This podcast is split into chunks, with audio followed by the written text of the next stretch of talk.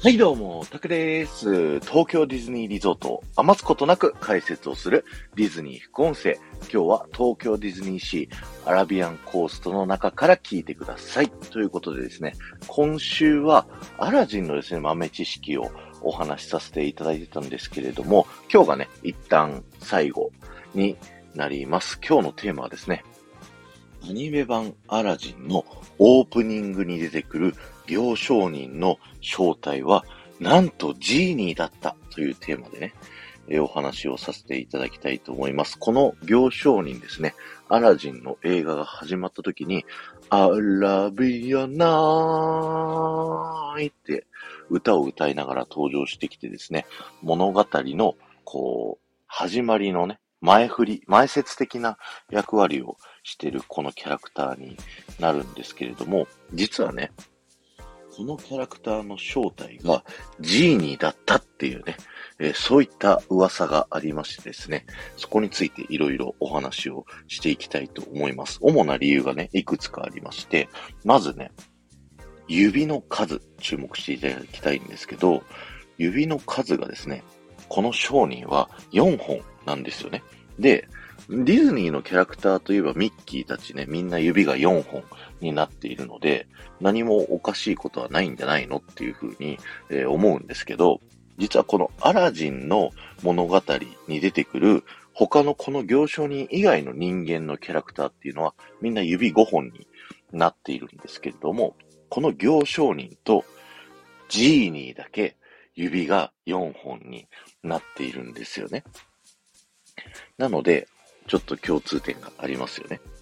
そして次がですね、え眉毛と髭の形がですね、ジーニーと同じということに皆さん気づきましたでしょうか眉毛はね、ちょっとわかりづらいですけど、髭はね、もう非常にそっくりですよね。どちらの髭もあの先っちょがね、クリンってなってるので、すごい特徴あると思います。そして、第3の理由、魔法のランプを持っているということですね。なんでこの商人が魔法のランプを持っているのかっていうのは、まあ物語を語っている、まあ、アラジンの物語よりはるか昔の話だったからっていう風に読み取ることもできるかもしれないんですけど、ただね、物語見てるとずっとアラジンがランプ持ってますよね。まあ一瞬ジャファーに渡りますけど、最終的にはアラジンが持ってるんで、そこから行商人のもとに渡ったんだろうかっていう風に思うとですね、この行商人が実はジーニーで自分でね、ランプを持ってきたっていう風に、えー、なるとですね、えー、非常に辻褄が合うかなという風に思っています。そして次の理由がですね、まあ、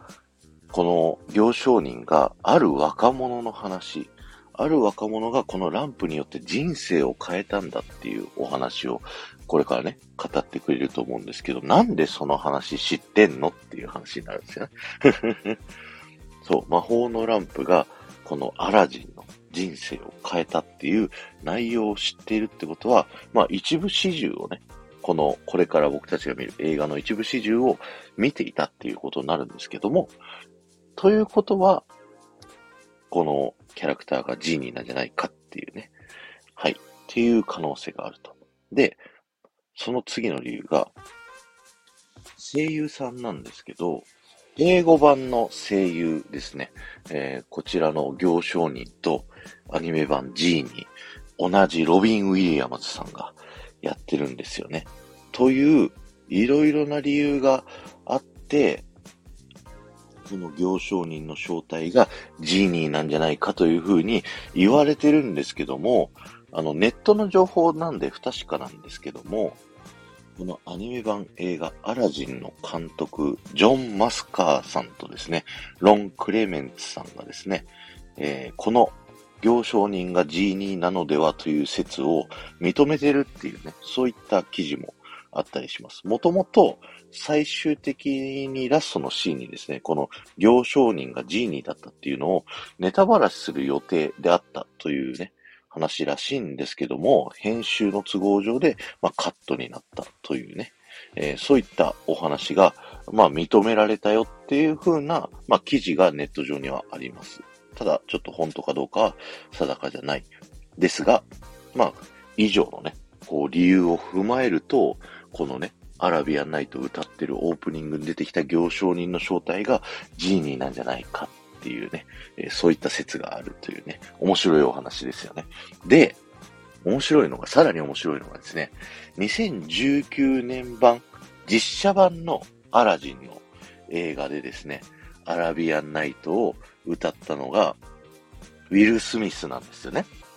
で、このウィル・スミスは、あの、アラジンの物語の後、アラジンがジーニーを自由にするって言って、実写版だと、なんか人間っぽい感じにウィル・スミスがなるんですよ。